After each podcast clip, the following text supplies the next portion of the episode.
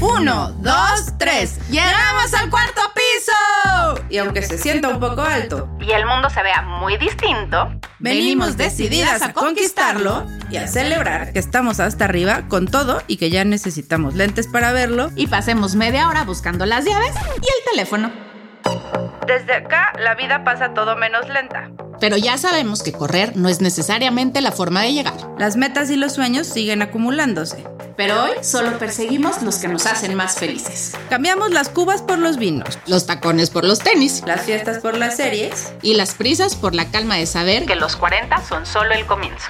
Bienvenidas a la tercera temporada llena de superpoderes para compartir. Y de nuevas cuarentonas orgullosas que llegaron a este espacio decididas a seguir construyendo juntas el verdadero Cuarentonas Power.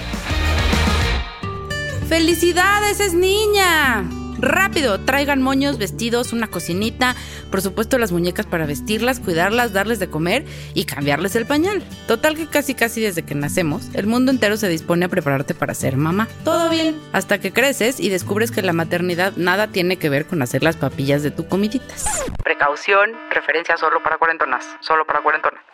Y aunque nadie puede cumplir con los estándares imaginarios, de pronto parece que la forma que cada quien elige de ser mamá no es suficiente. Si trabajas, seguro no pelas a tus hijos. Si no trabajas, pues con razón están tan consentidos. Si no puedes embarazarte, pobrecita. Si decides no ser mamá, estás simplemente loca. Mamá soltera, seguro es de moral distraída. Dos mamás, por favor, ¿alguien quiere pensar en las criaturas?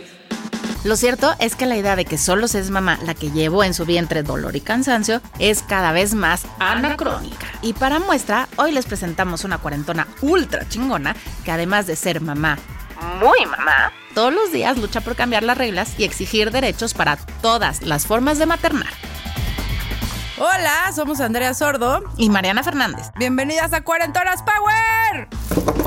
Ya estamos acá listas, más que listas, para presentarles a una cuarentona chingona en todas sus facetas. Mamá, directora de marketing y comercial, filántropa, deportista e imparable. Así es que de una vez vayan al refri por un cervezco y prepárense para recibir a Fer.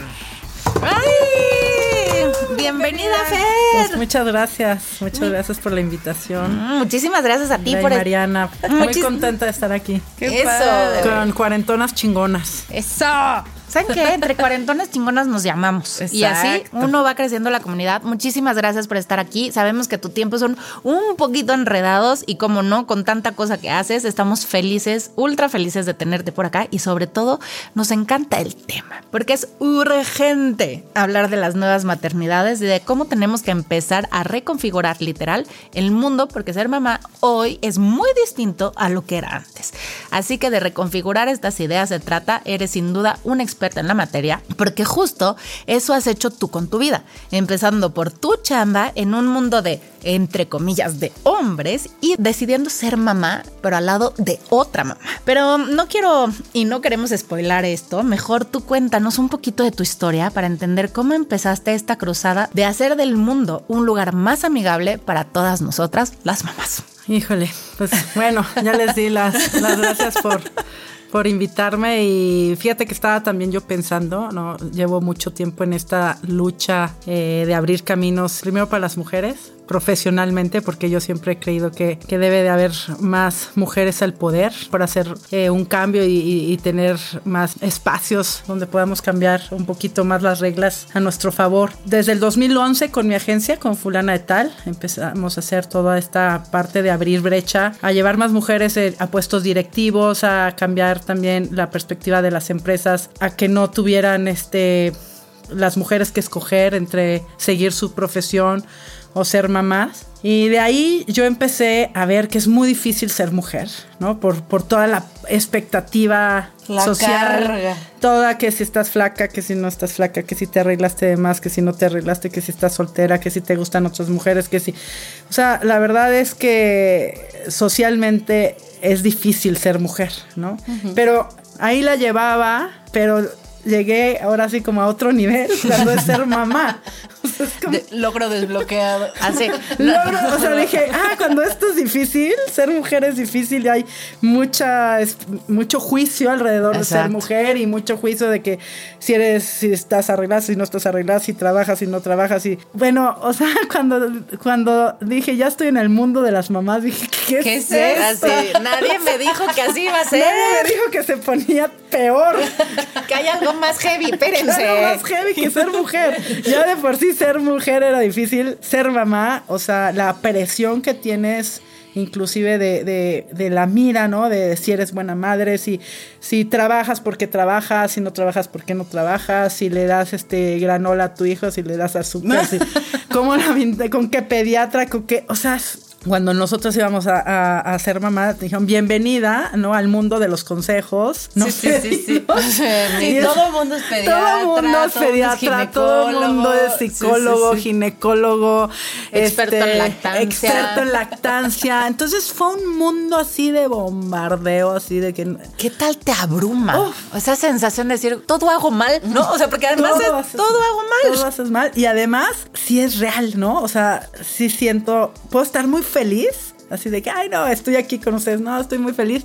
Y pienso en Leo, ay, no. O sea, y siento culpa. Sí, claro. ¿Por qué ahora todo el tiempo siento culpa? Oye, pero fíjate que ¿Por yo- qué? No entiendo. Yo hace poco eh, estaba escuchando un- a una psicóloga y decía, es que, o sea, un papá es buen papá porque se llevó un día al niño al parque o lo sacó en la Claro. carriola. Y nadie dice, oye, qué buena mamá es, porque hace todas estas tareas y además dedica tiempo para ella, ¿no? O sea, o sea, tú nunca eres buena mamá. Nunca. Hagamos lo que hagamos, así nos desvivamos por el chamaco. Nunca somos buenas mamás. No. Y siempre estamos, como dices, en esta culpa, porque nunca dejamos de ser mamás. El día que se te ocurre pasártela bien con tus amigas, dices, ay, no manches, pero dejé dos horas a mi hijo. Este, el día que te vas a trabajar, dices, ay, sí, pero pues por, por estar buscando yo mi éxito profesional, entonces no yo estoy, este, educando bien a mi hijo, le voy a crear un trauma existencial y una huella de abandono. no, o sea, güey, crear please. trauma. Sí, sí, eso sí. Entonces dicen que hay que hacer un jar desde chiquitos para la terapia, porque de todas maneras va a tener traumas. Hagas lo que hagas. Sí. Oye, ¿y cómo es esta parte de ser dos mamás? Porque cuando eres una mamá, los roles están como súper claros, ¿no? La mamá tiene esto y el papá tiene esto, cosa que también tenemos que empezar a eliminar, ¿no? Porque no es cierto que todo lo que tiene que ver con el bebé lo tiene que llevar la mamá, ni que el papá solo tiene que trabajar. Pero al final... Sí, la sociedad ya te lo resolvió, Exacto. ¿no? Ya, ya te lo puso Ahora, en- ¿qué pasa cuando son dos mamás que además seguramente ninguna de las dos tiene ni idea? Sí, no, la verdad es que en el momento en que nació, bueno, un poquito antes, ¿no? O sea, desde preguntas tan tontas del- de, la misma sociedad del baby shower, oye, pero van a ir las dos al baby shower, sí, Sí. ¿no? El baby blessing, y, pero entonces, ¿de quién es? Entonces, realmente, lo dijiste muy bien en tu intro, pensamos que el ser mamá nada más es la- aquella que, que lleva en su vientre dolor y, y cansancio y, y no es así. No, no es No, así. no es así, tiene que ver con lo que es criar, maternar, amor incondicional y toda esta parte de conexión y de cuidado de, de- de tu hijo, ¿no? Y eso yo creo que ese es un sentimiento. Independientemente, Independientemente de si lo gestaste o no. si lo gestaste, si lo adoptaste, o sea, no tiene absolutamente nada que ver, ¿no? Pero sí a la hora ser, ser mamá de yo no haber sido la mamá gestante, sí está en el, en el proceso también acompañando muy presente a la otra mamá. Sí hubo confusión entre nosotras, ¿no? O sea, sí hubo de ¿qué, qué, qué, qué, qué hacemos? Y sobre todo la sociedad alrededor, o sea, la familia tampoco entendía por qué había dos mamás y automáticamente, pues como ella estaba gestando, era, ah, no, pues entonces pues, tú eres la Tú eres el the papá. real mom, ¿no? La verdadera mamá. De hecho, les, les estaba contando que yo empecé a buscar literatura, porque no hay, somos la primera generación de padres homoparentales, Sí. arriba no hay, y encontré un libro muy padre que se llama The, The Queer Parents. En, eh, en Inglaterra y que decía una de las preguntas que no debes de hacer es who is the real mom no o sea las dos somos Las mamás. dos. y cada una con nuestro estilo va a maternar de, de, de diferente manera. Pero sí la misma familia, ¿no? Era claro. como, no, no, no entendemos. Entonces tú eres el papá porque eres el proveedor. No, a ver, soy una mamá Chambeadora. chingona, chambeadora, Claro. que gano, pero no, eso no me pone en un lugar ni en un sentimiento porque pues yo no sé lo que es ser hombre al final. Claro, eres Entonces nunca, mujer, nunca en la vida voy a sentir lo que es ser papá. Claro. ¿no? Entonces a la hora de, de que me- la misma sociedad me quería o la misma me quiere poner en el cajón de no ella es, ella es la mamá porque pues es la que y tú eres el papá, ya estamos absolutamente Sí, mal. pues, Y choca. desde las mismas empresas, ¿no? De la empresa de, oye, yo necesito tener un maternity leave. No, ¿cómo? Pero tú no necesitas, tú no lo Tú no pariste, necesitas tú eres como, tú no necesitas Recuperación física, claro, ¿no? O sea, que va por ahí. y muchos colegas me decían, no, no, yo me hasta me hago el dormido para no ayudarle con... No, a ver, espérate. Yo quiero darle, te lo juro. Me decían, tú ya vente al club y acá te vamos a dar unos tips. Y yo, no, no, no me estás, no me estás entendiendo. O sea, no yo, soy güey. no, yo sí quiero, o sea, yo sí quiero darle a las 3 de la mañana el, el biberón, Ajá. yo sí quiero cambiarle el pañal, yo sí quiero maternar, ¿no? Y ustedes Soy también deberían, mamá. y ustedes también deberían De estar haciendo paternar, esa, claro. e- esa chamba, ¿no? No debería de ser de hombre o mujer, te deberías de tú también este preocuparte por, por tu hijo. o sea, ¿no? también es tuyo. también es tuyo. Entonces, sí era como, no, no, espérate. O sea, yo sí quiero estar estos tres meses porque son importantes, porque además la crianza, porque no quiero que esté mi suegra, porque me corresponde a mí también. Entonces, sí eran unas discusiones a veces de que, no, bueno, es que va a venir mi mamá y mi mamá se va a quedar conmigo dos meses y yo, ¿por? Por. Estoy yo aquí. Sí, o sea, no, no estoy desaparecida. Yo Nadie, no estoy no me desaparecida. anulen. No me anulen, ¿no? Pero porque normalmente, pues eso pasa, ¿no? Llega la mamá. Porque y el papá se va a trabajar. Pues se va a trabajar y aunque se vaya a trabajar, él lo pide irse a trabajar porque qué floja era estar todas las Pues que una sea- chinga. Pues una chinga. Sí. ¿No? Entonces, pues sí, yo también, además de, de la sorpresa de ser mamá y de el sentimiento y de que es algo que a mí alguien me dijo y de verdad sí lo creo que te dicen, no, es que vas a conocer a una persona que no habías conocido y que no sabías cómo iba a ser y no eres, y no es, el, no es tu bebé, no eres tú, sí pasa, ¿no? O sea, sí es un cambio totalmente de, de vida, de y ahora qué hago con este, cómo me acomodo y cómo muevo toda mi vida alrededor de, De que esté bien. de que esté, de que esté bien, ¿no? Entonces sí fue doble choque el ser mamá y ahora ser dos mamás y ahora explicarle a la sociedad que yo también soy mujer y soy mamá, ¿no? Sí, y que se vale y que Y quiero que estar ahí. Y que quiero estar ahí. Ahora, tú todo esto lo vives y mm, no quiero decir que porque estás en una posición de privilegio es más fácil. Al contrario, por estar en esa posición luchas, porque todas las que no están ahí puedan vivir su maternidad. Sí. ¿Te sientes responsable de eso? Sí, la verdad que sí, porque como yo te decía antes, eh, sí, yo ya venía haciendo una lucha por tener más espacios este, para que más mujeres no, no abandonaran su profesión, ¿no? Porque yo siempre pensaba, o siempre he pensado que es parte de, ¿no? O sea, es- es- no tiene que ser siempre un rol, sino al final, ¿quién eres tú? Ah, no, pues a mí me gusta escribir, me gusta pintar, me gusta comunicar, me gusta ser doctora. Es muy independiente de, de que seas buena pareja, de que seas buena hija, o sea, es quién eres tú, ¿no? Entonces era como lograr que estos espacios este, llegaran más gente, más mujeres en espacios de poder. Sí, porque Pero- además estás en una empresa que es de hombres, ¿no? O sea, dedicada Sí. como más a deporte. de deporte sí. donde el 95%, Son o sea, yo fui la primera mujer en un puesto directivo y empecé yo a contratar más mujeres, ¿no? Pero realmente a mí me cambió mucha perspectiva, no la entendía tanto hasta que yo fui mamá. Como que dije, wow, o sea, falta muchísimo, Muchísimo. muchísimos espacios para ayudar como sociedad a que las mujeres y las mamás puedan seguir su profesión y no descuidar esa parte y poder ser mamá eh, sin culpa, ¿no? Sí, y, y, que esté sentirte bien bien en todos esos y aspectos. sentirte bien, porque además yo decía, pues hay mucho desperdicio también de talento. De ¿no? talento, claro. de talento, de gente muy fregona. Y no tendrían ninguna mujer que cuestionarse de, ah, bueno, o me voy a casa con mis hijos a cuidarlos, o soy la nueva directora de marketing o de finanzas. Y todas, de verdad, se lo cuestionan en ese momento. Y siempre, siempre, obviamente, porque hasta yo lo haría. Gana la familia. Va a ganar la familia. Siempre va a ganar tu bebé, siempre va a ganar. Pero es una decisión bien sola, ¿no? Entonces también es la pareja, oye, tú, ¿qué onda? También le tienes que entrar Claro. a la crianza. Sí, ¿no? porque a ningún hombre le preguntan si se quiere embarazar cuando va a, a pedir una chamba. Y si está embarazado, nunca nadie le va a decir, ay, cuando. Pero vas a regresar a bebé", trabajar, Exacto, o ¿no? sea, Sí, ni se cuestiona. No, no, ni, le van a decir. ¿tú qué quieres? ¿Ser papá o ser CEO, de la CEO, empresa? O, ¿no? Entonces, sí de esta posición de privilegio, porque sí tengo una posición de privilegio y eso es, esa es una realidad y hay que entender cuando estás en esa posición de privilegio. Pero en alguna vez había un filósofo de la universidad que me gustaba mucho que decía Popper, que decía, mientras más privilegio, más responsabilidad. Claro. Claro. O sea, tienes, eres más responsable porque desde el privilegio eres más responsable y se te va a exigir más. También. ¿no? ¿Cómo aprovechas, ¿no? Este, este privilegio para realmente hacer un cambio, ¿no? Y si he vivido este privilegio de alguna manera de hoy llegar ahí, que nadie me ha regalado nada también, Claro. ¿no? O sea, es un privilegio porque ya llegué, pero el camino para llegar No fue lo más fácil no fue del- lo más fácil del, del, del mundo, pero ya que llegué, sí era lo que estaba platicando hace rato contigo, es muy importante la sororidad, decir, muchas veces se malinterpretaba de, interpretaba de ya llegué, ah, no quiero que ninguna otra mujer Claro, llegue, claro.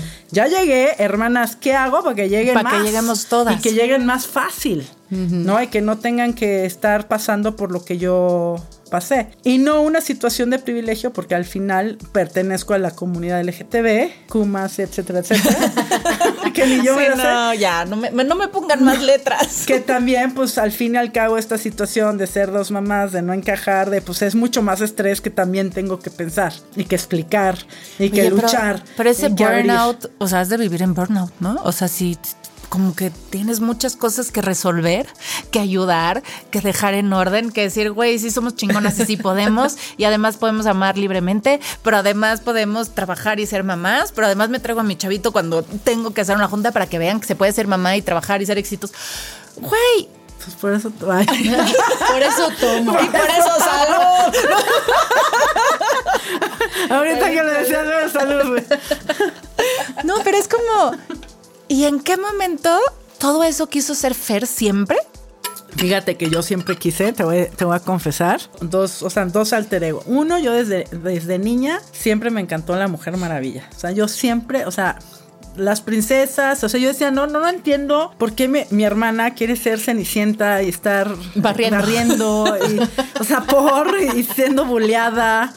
Y después la sirenita que vende su voz y, o sea, me encantaba más Úrsula porque decía, no, pues, o sea, Úrsula se puede convertir guapísima cuando quiere, ¿no? Pero si quiere ser pulpo y echar la hueá también puede. Nunca la engañó, le dijo que iba a ser, ella Sí. firmó un contrato. O sea, se me hacían mujeres como más inteligentes, ¿sabes? Y la Mujer Maravilla a mí me encantaba, porque, o sea, yo decía, wow, quiero tener mi jet privado, no sé qué, mi isla llena de mujeres. Dije, ay, algo está mal. aquí". Así de- desde ahí empezaba yo a decir, entiendo. "Mm". Ahora entiendo muchas cosas. No, pero realmente me gustaba como esta parte de... De, de- De poder, de de- poder, de ¿no? woman power. De woman power y de... Y de El, el empoderamiento. del empoderamiento. Entonces, como que siempre tuve claro que yo quería ser una eh, gran directora, que quería estar en una empresa, que quería ser directora de marketing, o sea, que era lo que más quería. Yo no tenía claro ser mamá, ¿no? Eso no. Eso cero, yo lo recalculé, ¿no? Yo ahí por los 35 años, ¿no? Después de terapia, de muchas terapias, porque primero no se me había planteado, yo también estaba en este sistema. Pues en ¿no? la decir- configuración, en la en la Matrix, Ajá. ¿no? De decir, para ser exitosa tienes que eh, sacrificar. Y en este momento, pues, ¿qué tienes que sa- sacrificar? Pues tu vida Personal. este, personal, ¿no? Porque yo decía, pues yo quiero estar acá con, con los directores y eso, y pues no voy a estar en una familia cuidando. Yo, yo pensé que era imposible. Y la otra, pues también por ser lesbiana, decía, pues menos, ¿no? ¿Cómo va a ser mamá? Ya es automático, ¿no? Ya es automático, etcétera. Sí, nulificas Entonces, yo hasta- lo nulifiqué totalmente hasta que después me di cuenta que sí se podía ser mamá, porque también te venden la idea de, de ser mamá. Y yo ese instinto que veía en las películas o ese instinto que yo veía de la mamá este, Abnegada. abnegada, o también con todo respeto a to- de la Virgen María, ¿no? O sea, que es Inmaculada. inmaculada, sacrificada, que de entrada es virgen, ¿no? Entonces, em, entonces como que no me identif- identificaba con ese rol de, de lo que se vende. ¿De la maternidad? De la maternidad, de que tienes que estar ahí para tus hijos 24/7 y manipular. Y yo decía, esto no es para mí. Y una vez que sí fui a una junta en Londres y que vi a una CEO haciendo una presentación, ella con el rebozo cargando a su bebé recién nacido, ahí fue la primera vez que dije... "Ah, Yo quiero ser ella. Por eso son tan importantes la visibilidad y los Claro. referentes de distintas maternidades, ¿no? O sea, yo no estoy descalificando la otra, yo creo que, que Y se padre vale y hacerla. se vale, pero no es la única forma Claro. de maternar. Entonces, cuando yo vi a esta CEO presentando, o sea, con su bebé, yo dije, claro, o sea, ahí fue la primera vez que dije, yo quiero ser ella. Yo sí que sí me gusta, sí me encanta la familia, sí quiero tener a mi, a, a mi hijo, pero no quiero sacrificar esto que tanto me apasiona, que es el mundo de los negocios, ¿no? Si no quiero ser la mamá abnegada. No quiero, no, no, me quiero dejar de sentirme productiva. Porque es- Productiva. es- eso es como que en lo que de repente uno choca, ¿no? Yo sí me acuerdo de mí de chiquita y seguramente lo hablé con el que en su momento fue mi esposo, que le decía, es que es bien cool- mala onda la, la vida de ser mujer, porque cuando tú despegas profesionalmente es cuando te toca ser mamá, Sí. ¿no? O sea, porque estás... Es al- tu edad productiva. es, es tu edad productiva y es la misma edad Fértil. reproductiva. reproductiva. ¿no? Entonces decía, ¿por qué tengo que escoger? Y gracias a muchas cosas y porque yo eh, siempre he creído que cuando uno está alineado, en mi época más productiva y en mi época reproductiva, se creó Brinca Charcos, ¿no? Que es la agencia y teníamos lo que era nuestro cuarto para pelotear ideas, hacer lluvia de ideas, se volvió el cuarto de mis hijas. Claro. ¿No? Entonces me las llevaba, pero desde esta posición otra vez decir, yo lo puedo hacer. Una vez me dijo, no, ya no quiero porque voy a hacer otra vez mamá, ya no va a poder. Le dije, ¿por qué no? Renuncio Si a ser tu si socia. Estamos, si estamos haciendo esto juntas, lo podemos hacer como queramos. Nadie Claro. nos va a venir a decir qué se puede y qué no se puede. Claro. Podemos hacerlo como queramos. Y la sala de, le decíamos el cuarto de la hueva, el cuarto de la hueva se va a volver cuarto de lactancia y tráete los juguetes y Claro. compramos un gimnasio. ¿Por Y ahí qué no? crecieron mis ¿No? O sea, chamacas. ¿por qué no? ¿Por qué, ¿Por qué tienes que escoger? Justo, ¿no? Como por qué tienes que dejar una parte que amas, que es también una parte importante de tu vida, por ser mamá. Se puede compaginar. Nada más que hay que, justo nosotros mismos tenemos que romper esas ideas de, y la culpa. La culpa. Esa maldita La culpa. maldita Sí, no, culpa. Esa, esa, esa culpa de... Pero también creo que si no tuviéramos esa culpa, no buscaríamos estos espacios. O sea, qué maravilla, ¿no? Y un poco lo que nos platicabas es, al final tú vas con los patos lados. Y Sí, ahí está. Y ese es mi lugar como de privilegio, ¿no? Un poco. Y eso es, es también, como a mí en de algún momento me inspiró esta CEO desde su lugar de privilegio porque Claro. Tú lo no pudo estabas ahí. hacer. Y yo no estaba, o sea, como dije, wow, o sea, creo que sí se puede. Y a la hora que yo llegué, y lo primero que dije a la empresa es, ¿por qué no hay un cuarto de lactancia? Que por eso también es importante en las empresas siempre tener diversidad, o sea, porque, Sí. porque tienes que tener, porque no se te va a ocurrir. No Claro, se te o sea, va a si tú ocurrir. no Sí, si vives no tienes eso, no Si sabes. tú no vives vista. eso, no. So- Entonces, y en algún momento agarré y dije, igual que tú, mi oficina es así como kids friendly. Y yo decía, pues si ya ahora es todo pet friendly, es, ¿cómo no va a ser kids friendly? ¿No? Además, es absurdo que Es nos absurdo. volvimos primero pet friendly. Que kids Que friendly. friendly. Kid friendly. Entonces yo decía, ¿cómo no puedes traer a tus perros, pero no puedes traer a tus hijos? Hay que ser espacios donde puedan estar este Y en cierta hijos. edad comparten el mismo piso, he de decirles. Así que no, o sea, dejen que todos estemos jugando. O sea, si hay mascotitas, también los niños van a divertirse Claro, con las mascotas. claro, o sea, claro. seamos todos inclusivos. Inclusivos y además, pues también ya hoy también pasaron dos cosas que creo que es importante. Es uno que hoy la, la ciencia puede hacer, puede congelar óvulos, ¿no? Que yo también siempre les digo a las chavas de 28 años, congela tus óvulos. Y entonces Ahorita, ya, ahorita sí. ya ya verás despreocupas, Ya después. verás si lo quieres tener a los 38, 40, ya tienes tus óvulos congelados, ya te da un... Si este tic-tac, tic-tac, ya no. Ya Un respiro, ya te da un sí. respiro de encontrar a la persona perfecta, de no sé qué. Y también el home office. O sea, realmente Ay, el home ayudado. office es una, ha ayudado mucho para saber que puedes ser eficiente y puedes estar en tu casa. Y yo muchas veces trabajo desde mi casa, estoy tomando Zooms y estoy ahí con Leo y Leo está ahí en su corral jugando, etcétera, ¿no? Entonces, o me lo llevo a la oficina y todo el mundo lo está ahí, este... Sí, tienes 40, 40 personas que juegan con él. que juegan con él, etcétera, o lo, lo ponemos a hacer actividades. Entonces se vuelve algo como mucho más los horarios, ¿no? O sea, antes los horarios están mucho hecho para los hombres de de llegan dos horas de comida y salen a las ocho porque los señores pues no querían yo creo que llegar a sus casas, ¿no? O sea, pero ahorita si tú haces horarios más eficientes donde a las cuatro Claro, de la tarde ir. No, y muchas veces es, entras muy temprano, no comes y te vas a tu casa. O tienes ahí el comedor en- y comes ahí ya. En 20 minutos En 20 ya, minutos. Fíjate, muchas de las grandes empresas, o sea, como Google, Amazon, etcétera, que sus empleados son este, millennials, ¿no? Adaptaron toda esta empresa para que ellos estuvieran cómodos y tienen sus cuartos de juego para relajarse y sus ping pongs. Y, sí. ¿Por qué no? Pues nosotros no podemos hacer, hacer también, si tienes una empresa donde hay madres y padres, adaptas todo para que ellos tengan espacios donde puedan estar tranquilos conviviendo con sus hijos, ¿no? ¿Qué sientes tú que has logrado cambiar? Mira, con que haya logrado inspirar, no sé si cambiar, sí en la empresa sí estoy todos los días tratando de, de cambiar políticas donde Eh, sean ¿Tienes más resistencias? ¿Eh? ¿Y has encontrado mucha Sí, resistencia? Claro, claro, claro que sí las he, sí las he encontrado, pero también han visto los beneficios, Claro. ¿no? Porque al Que final además, esa es una regla de oro que, o sea, todo mundo pensaba antes que no existía. Si tú tienes a tus empleados contentos, Son más son más eficientes. productivos, son más eficientes, son, pero nadie lo entiende. Como que parece que tiene que ser todo como antes a rajatabla y ven y checas tu hora y llegas y ya ese sistema, ya la pandemia y probó que, hora nalga, que no ¿no? funciona. O sea, funciona. ¿qué tal al hasta nos principio? contagiamos, ¿no? Pero qué tal al principio de la pandemia que había empresas que así, pero es que tienes que prender tu cámara, yo tengo que ver que estás en tu computadora Ay. sentado. O sea, güey, la hora nalga no sirve. Sí, no, no sirve. No bueno, lo que nos enseñaron fue a vestirnos de la cintura para arriba. a eso nos enseñaron, güey, a seguir en pijama y en chancla.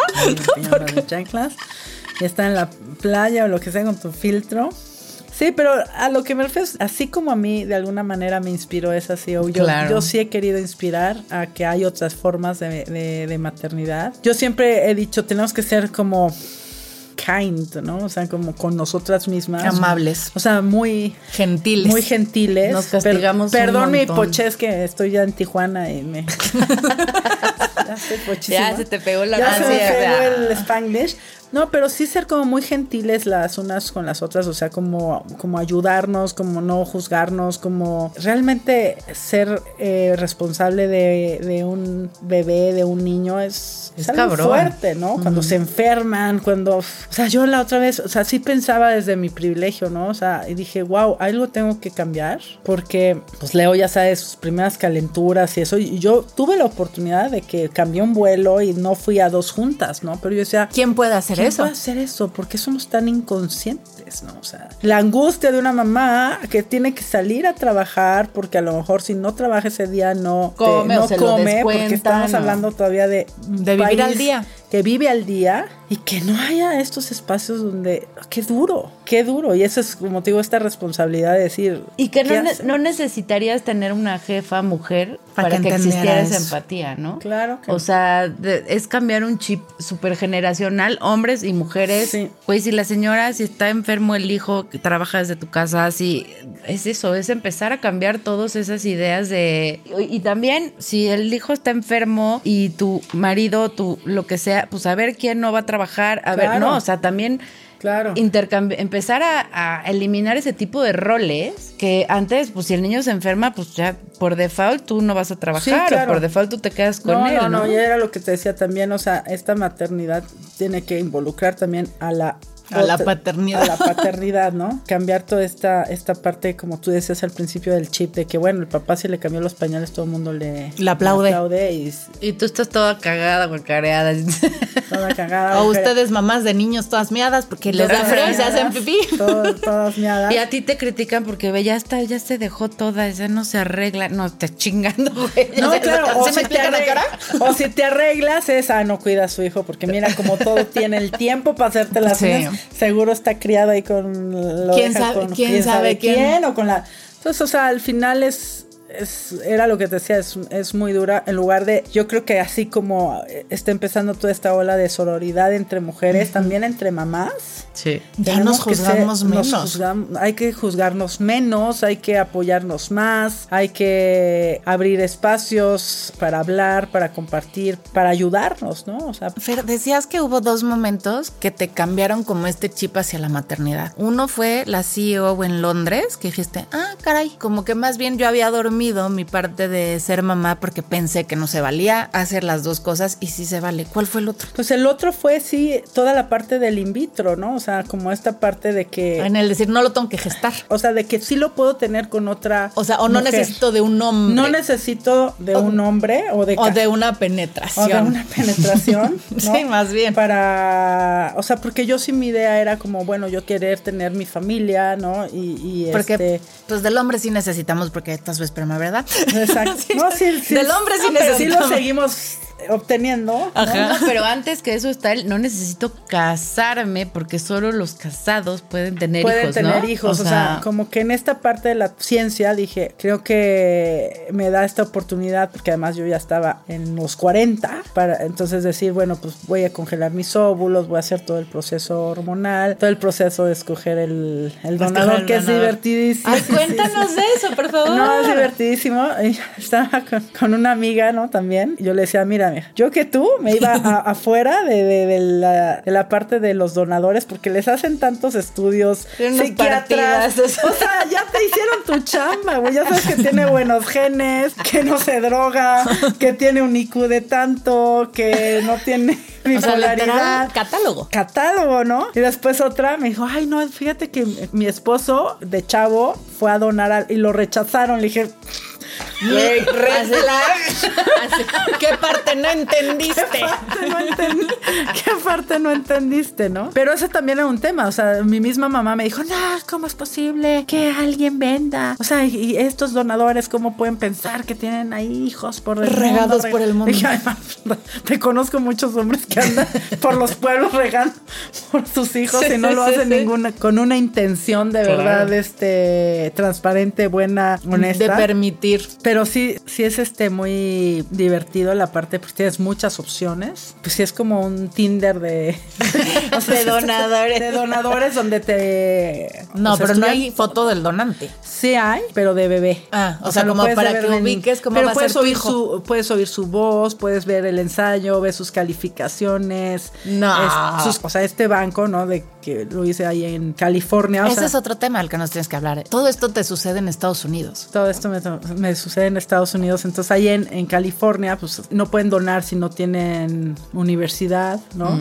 Sus calificaciones, sus. Bueno, yo sé más de la familia del donador que de la mía. O sea, Que la propia familia. Estudian tres, genera Claro. estudian tres generaciones hubo atrás. Sí hubo enfermedades. Y te empiezas a poner bien piquis de que, ay, no, este tuvo no sé qué, no, rechazo. Y si tú te haces tus estudios de genes, Entonces, güey, seguro me repruebo.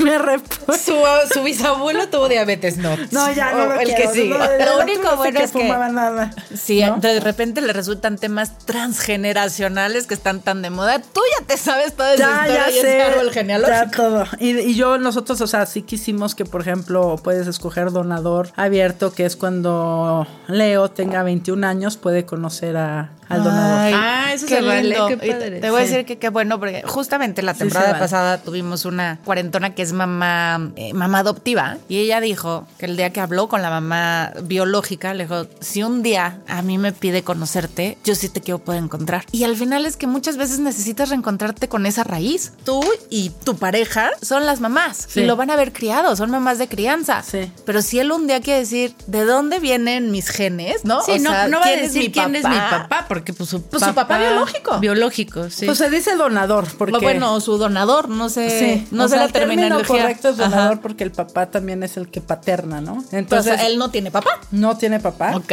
Pero si él dice, quiero saber quién es mi donador, lo puede, puede conocer. conocer. Siempre cuando eh, Leo quiera. Y es un tema, por ejemplo, yo crecí, mi hermana es adoptada, ¿no? Bueno, de, es hija de mi mamá, pero es adoptada por mi papá. Mi mamá enviudó y mi papá se casó con mi mamá y ya estaba mi hermana Carla de cuatro años. Mi hermana, por ejemplo, nunca tuvo la necesidad curiosidad. ni la curiosidad. Para ella dijo, mi papá es mi Este papá, señor. Este señor. Pero sabía que estaba muerto su papá. Bueno, su papá biológico. Nunca se, nunca, o sea, al final no estaba viuda mi mamá. o sea, est- estaba, No estaba muerto metafóricamente. que no me oiga. Al final no estaba Muerto viuda. Dijeron en metafóricamente. ese entonces, para, para, porque pues ya sabes antes, le inventaron Ajá. la viudez. Pero no, al Ay, final. Güey, creo que está roja. Pero al final sí se enteró que, mi- que bueno, pues a mi mamá se quedó embarazada y el, papá pues le dijo, ahí te ves. Bueno, llégale. Llégale. Mi hermana sí al final sí se enteró quién era su padre biológico, porque en ese momento sí. Pero nunca lo quiso conocer. O sea, no era algo que le generara ni- angustia. Ni le generaba angustia, porque ella decía, este Pues señor ese es señor papá. qué, sí. Y, y es el vínculo que haces. Sí. Realmente, ¿no? Si ahorita te dijeran, ah, tu mamá, fíjate que no es tu mamá, pues, ¿cómo la dejas de querer? Jamás. ¿Sabes? O sea, realmente la, la maternidad o la, o la paternidad es el vínculo emocional que tú haces con tus Con tus crías. con tus tus hijos, crías, sí. ¿no? Con tus hijos y todo eso. Pero sí hay mucho todavía como como tabú en toda la parte de la, de la donación y de o esas preguntas de oye bueno y quién es eh, la mamá verdadera no las dos somos mamás y para Leo las dos, o sea, porque al final a Leo sí le pusieron un óvulo mío y un óvulo de ella, ¿no? Y para mí era irrelevante ¿Cuál cuál fecundar? era, yo sí te voy a decir, a lo mejor es muy cursi, muy acá místico, pero yo quise ser mamá también, que esa es la parte que te iba a decir, me dijiste, ¿por qué decidiste ser mamá? Además de, la, la de lo del CEO, de que la ciencia me dijo si hay posibilidad, etcétera. Pero lo más fundamental es que yo un día conecté en una meditación, soñé y sentí en todo mi ser que una alma ya me había elegido. Ay, voy a llorar. Wow. Y lo sentí, dije, alguien ya me eligió. Y yo nada más voy a hacer este canal. Nada más doy ese canal. Yo nada más voy a hacer ese canal. Y ese es un acuerdo de almas. Y cuando lo vi, dije, claro, o sea, este es mi hijo, ¿sabes? Sí. Este, este es mi hijo. Y entonces muchas veces me han dicho y me han criticado en la misma sociedad, en la misma familia, en mi misma familia, en todo, me han dicho, pero es que tú, tú a- a lo mejor no es tu óvulo, pero se parece más a Chloe, y pues sí se parece, o no lo gestaste, y le decía, mira, a mí no, me importa, importa. si la sociedad piensa que no soy mamá. Si cree la religión, piensa que la única persona que me importa que sepa que soy su mamá Es él. es él. Sí. Se acabó. Y es nuestro acuerdo de si al mundo le parece, si a la familia le parece, si Me da igual, sí, me sí, da sí. igual, ¿sabe? Es esa relación que tengo yo de alma con él de cuando yo lo vi y le corté el cordón umbilical y lo vi y dije, este es mi hijo, ¿sabes? Y eso nadie me lo va a quitar nunca. Nunca. No, Nunca. no, no. Yo voy a ser su mamá toda la vida, ¿no? Claro. Y si la sociedad lo entiende o no lo entiende, o lo acomoda o me acomoda como quiera. como- Entonces también yo espero ser parte de esta visibilidad, de inspirar a otras mujeres, ¿no? Primero, de que no nada más se puede ser mamá siendo una mamá Gestante. ¿no? Que hay muchos tipos, de- puede ser una mamá adoptiva. Hay Este, abuelas que son mamás. Hay abuelas que son mamá, hay O sea, tías que son tías mamás. que son mamás, ¿no? sí, sí, ¿Cuántas sí. tías, no? O sea, Nanas que son mamás. Ma- Oigan, nanas, necesitamos aquí una nana cuarentona porque de verdad se desviven. Se Se, desvive. desviven porque esos niñitos crezcan perfecto y dan su vida por ellos. Y dan su vida. Leo tiene una nana y yo a veces que digo gracias a Dios que la tengo. Porque era también lo que decía, o sea, criar, la crianza también no es algo solitario y eso es algo que tenemos que entender. Es una comunidad, ¿no? Sí, por ahí hay, hay un dicho, ¿no? Que dicen que hay que, para que un niño crezca, tiene que estar en una tribu, ¿no? O Tiene que hay estar en una hay- tribu. para criar hay que, hay que criar en tribu. Y es, es cierto. Y también parte de lo que decías de cómo las mamás nos juzgamos y nos... Tú nunca sabes, o sea, tenemos que aprender a quitarnos todas esas ideas preconcebidas porque la mamá que tú estás juzgando porque... No sabes qué historia trae. este, trabaja, no sé qué. Seguro esa mamá tiene una historia y algo en lo que coincide contigo, porque estamos juntas en esto. Estamos o sea, detenernos un momento a decir, en vez de que, que criticar a la mamá que no trabaja o a la que trabaja o a la que son dos mamás o a la que en vez de criticarlas, ¿dónde, dónde conectamos? Claro, y la historia, por ejemplo, que me estabas contando, ¿no? de, esta, de, de esta mamá adoptiva que decía, bueno, esta otra mamá que era su cuarto hijo y que lo dio en adopción, lo primero que pensaba es que qué mala mamá, ¿cómo? Si ya tenía 13. Sí, No, claro. No, ahí es donde está el juicio. Tú no sabes la historia y tú no sabes el regalo de vida y no sabes el acuerdo de alma. No puedes estar juzgando. Si no puedes saber qué no hay puedes. atrás. O sea, no, no sabes qué hay detrás. Además de que no puedes, no es tu papel. No es tu papel. O sea, ¿quién te crees, no? Para andar Para juzgando. decir, ah, no, pues, ¿cómo regaló a su hijo? Sí, sí, ¿qué no, le y ya la, ya la crucificamos. Y, y era lo que decíamos de no, no tenemos que ser tan duras con nosotras Sí. mismas en esta. Y tener mucho más visibilidad de diferentes maternidades para que todas quepamos. Y hablar con la verdad como mamá. También Sin creo que esta parte de romantizar la maternidad Sí, no. está cabrón que nadie, que nadie, se nadie lo me dijo. dice. Te lo juro que todas las amigas o las chavas que conozco que están embarazadas, todos les digo, güey, te vas a sentir del culo, te vas a sentir Sí. la peor, güey. No pasa nada. Tranquila, tú me hablas, no lo vas a ver y vas a decir, oh, Dios mío. Y spoiler alert, O muy sea- felices con sus bebés chiquitos. Entre más grandes, problemas cosas más grandes, ¿no? Yo ya estoy así de que, ay, ya iba, ¿cuándo va a dormir? Y, no, espérate, tan siquiera tú sabes dónde duerme. no, Te vas a día de sentir- 18 años estoy una Sí, claro. ¿no? A mí todo el mundo me chinga porque mi hijo se duerme conmigo. Bueno, se- pues, intento que no, pero se acaba pasando siempre. Y digo, güey, qué rico porque se pasa y lo abrazo y lo apapacho. Y mi concubino y yo vamos a tener toda la vida para estar solos. Y va a llegar un día en que no lo voy a poder sacar de su cuarto. Si ahorita quiere salirse de su cuarto y venirse al mío, bienvenido. Claro. Para eso soy mamá, no para. Órale, órale, sí, mijo, no. Tú lejos, tú siempre, no. Y trabajo en que sea independiente y en que sea, o sea, todas Y esas uno cosas hace lo mejor que puede. Con y los claro, recursos que tiene. puede. Y yo ya dije, mira, Leo, si ya naciste aquí, güey, ya, o sea, es para chingarle, te voy a traumar. o sea, güey, te voy a traumar, vele chambeando en el psicólogo, porque no hay manera. Es que no el hay día que manera. uno entiende que el chamaquito, humanito, o ser que tenemos ahí enfrente, se va a traumar de cualquier manera. o sea, no importa.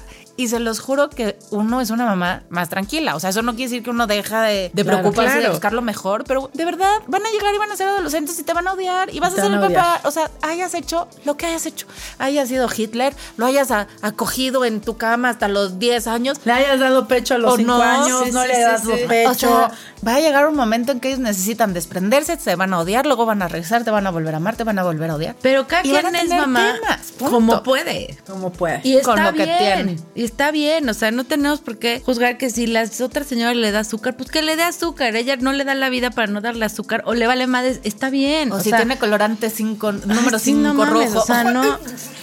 No pasa nada, cada quien es mamá con las herramientas que tiene y ninguna lo hace para a ver cómo lo jodo, al contrario, ¿no? Todo lo que hacen, la- lo que hacemos es para, Para que, que sea una mejor persona y para que crezca bien y para que esté bien y para que cada quien con las herramientas que tiene a su alcance. Fer, ¿qué es lo más difícil de ser mamá con otra mamá? Híjole, yo creo que para mí lo más difícil de ser mamá. con otra Porque además decías, es difícil ser mujer, ¿no? Desbloquea, es Desbloquea. difícil ser mamá. Sí. Y ser mamá con otra mamá, paso tres. Paso tres, paso tres. Yo creo que tiene muchas cosas muy buenas, pero si hablo de la parte difícil, yo creo que es la parte de, de que no hay información y de que estamos redescubriendo cómo acomodarnos, ¿no? O sea, o sea, fue difícil en el sentido, por ejemplo, para Clo entender que yo también maternaría con con ella, ¿no? Entonces ella decía, no, pero es que yo soy la mamá y yo soy la que... Y entonces si yo, si tú eres también mamá, entonces tú qué vas a hacer, o sea, porque tienes esta idea de que el niño va a correr con la mamá y le va a decir y quién lo va a cuidar. Entonces aquí es como, de alguna manera, yo siento que sentía como que competíamos, ¿no? O sea, como, ¿quién es la mejor mamá? Y ese acomodo fue lo más difícil, ¿no? En poner altos y educar a la familia. A ver. ¿Cómo lo vive tu familia? Su familia. Pues, o sea, mi familia ya, o sea, lo vive ya súper bien, ¿no? Con mi mamá está feliz con su con su, Con su nieto. Al principio sí era de, ay, no, y es que está bien que anden, pero ya traer un niño lo van a traumar. Le dije, ay, mamá, o sea, te van a traumar por lo que sea. Mamá, yo estoy traumada, ¿y Yo qué? estoy traumada, o sea, X. O y sea, de todos modos te amo, mamá. Pero como empecé a decir, no, es que a ver, aquí estamos dos mamás, eh, las dos somos mujeres, porque automáticamente te digo que, que la mente te quiere poner en un cajón, te quiere acomodar. Entonces aquí como que, bueno, pero entonces tú haces las labores de hombre, ¿no? Y es como yo les decía, como en una relación de dos mujeres siempre preguntan, ¿quién es el hombre y quién es la mujer? Siempre. Y, y- y yo le digo, es como, como los palillos chinos de comida sushi que le preguntas, ¿quién es el tenedor y quién es el cuchillo? O sea, Pues no, son palillos. son palillos y sirven para comer, igual que un tenedor y un cuchillo sirven para comer. Entonces, como que en esta parte de ser dos mamás y al no haber mal- eh, manuales y, y al tener una expectativa de lo que se... Entonces, al final como que hablamos es, tú eres una mamá de cierta, que le vas a dar ciertas cosas que yo no le puedo dar por personalidad y yo voy a hacer otra, a lo mejor yo me lo voy a llevar más al trabajo y me lo voy a llevar más a los deportes y más otras cosas que es de mi personalidad, ¿no? Pero tenemos que ser un complemento en lugar de de pelear. de pelear o de, no competir. Entender cuál es el lugar de cada, cada Claro, quien. es que el- Porque no hay referencias, es lo mismo, no hay referencias. La primera barrera es aprenderlo ustedes. Aprenderlos nosotros. Ya, y ya después le dices a la gente, pero la primera barrera es esa, ¿no? Como entenderlo entre ustedes y acordarlo entre ustedes para lograrlo.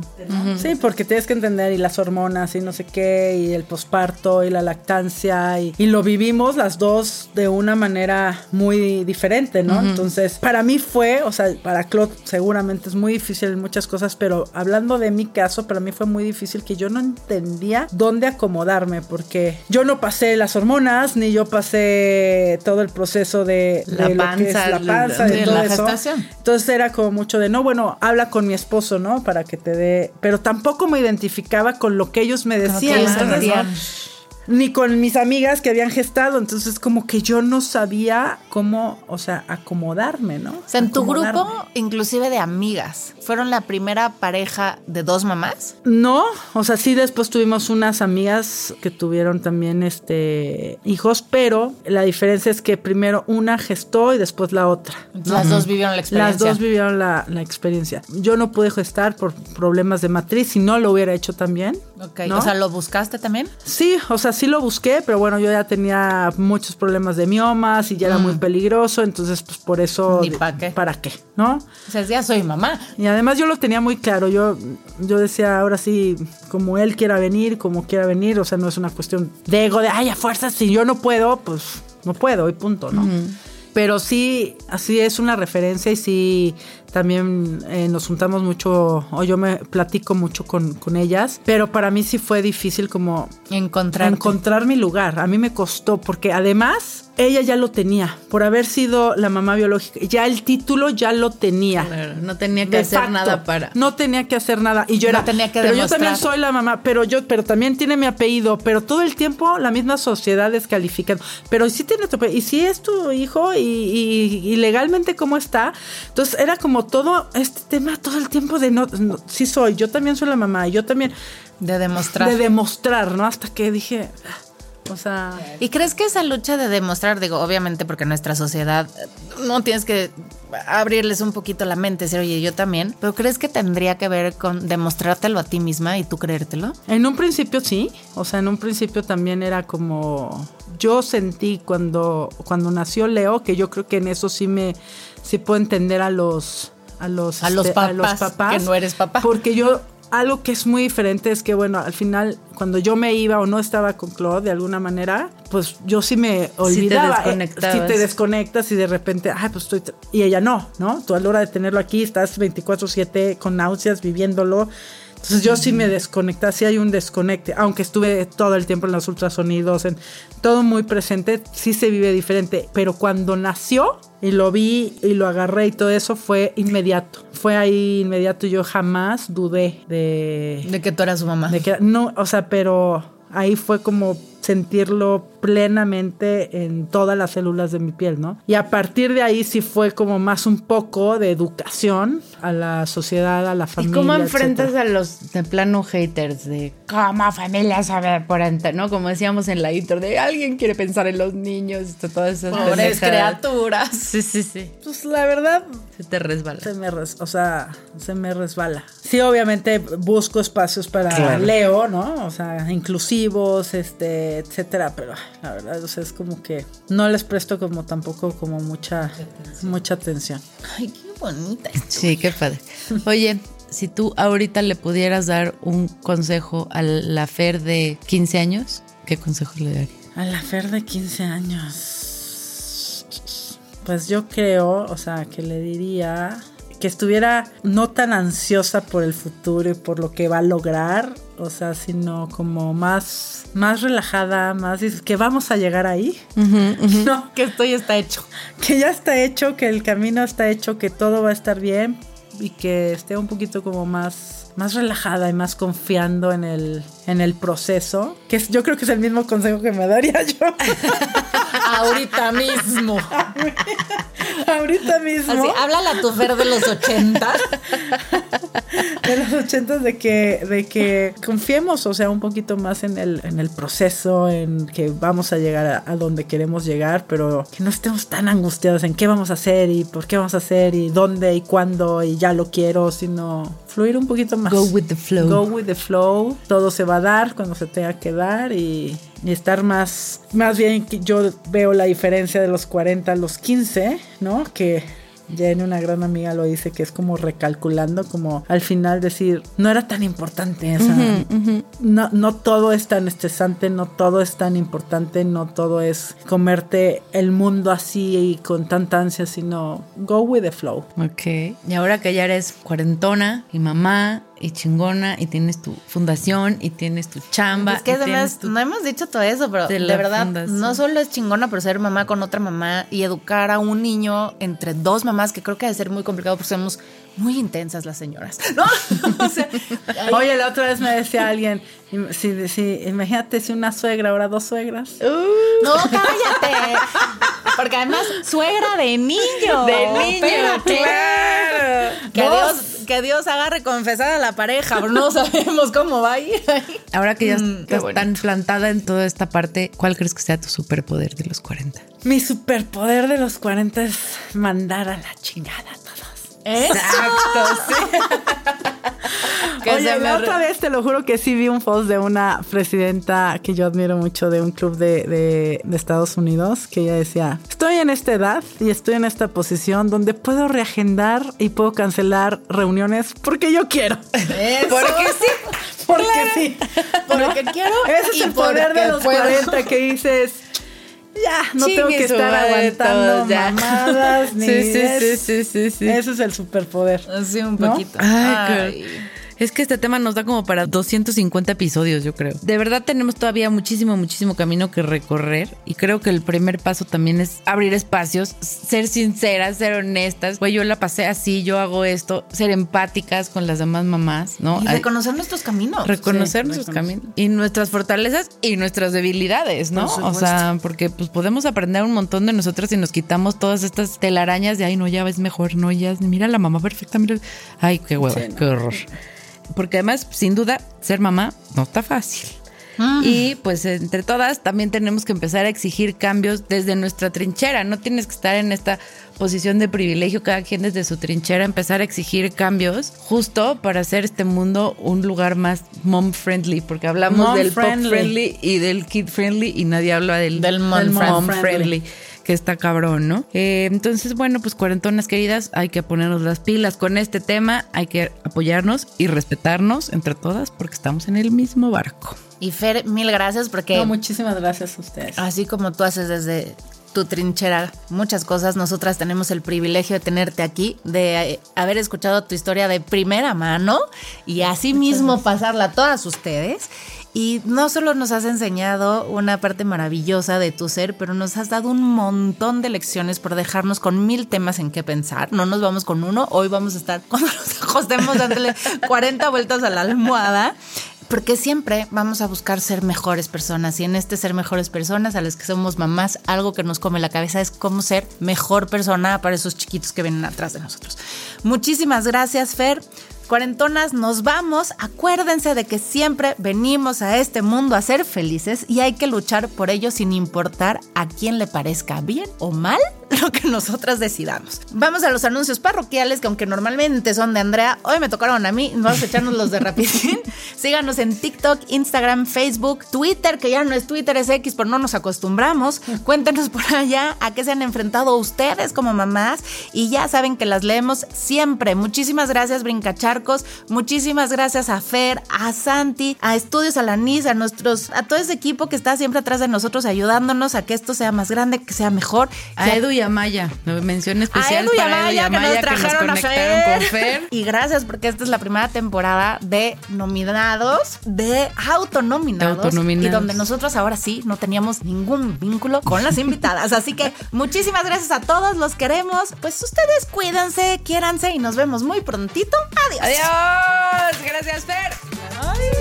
Este podcast es una producción de Brincacharcos Imagination Shop y Alanis Studio. Las opiniones vertidas en este espacio son responsabilidad de quien las emite. Todos los derechos son propiedad intelectual de Brincacharcos Imagination Shop.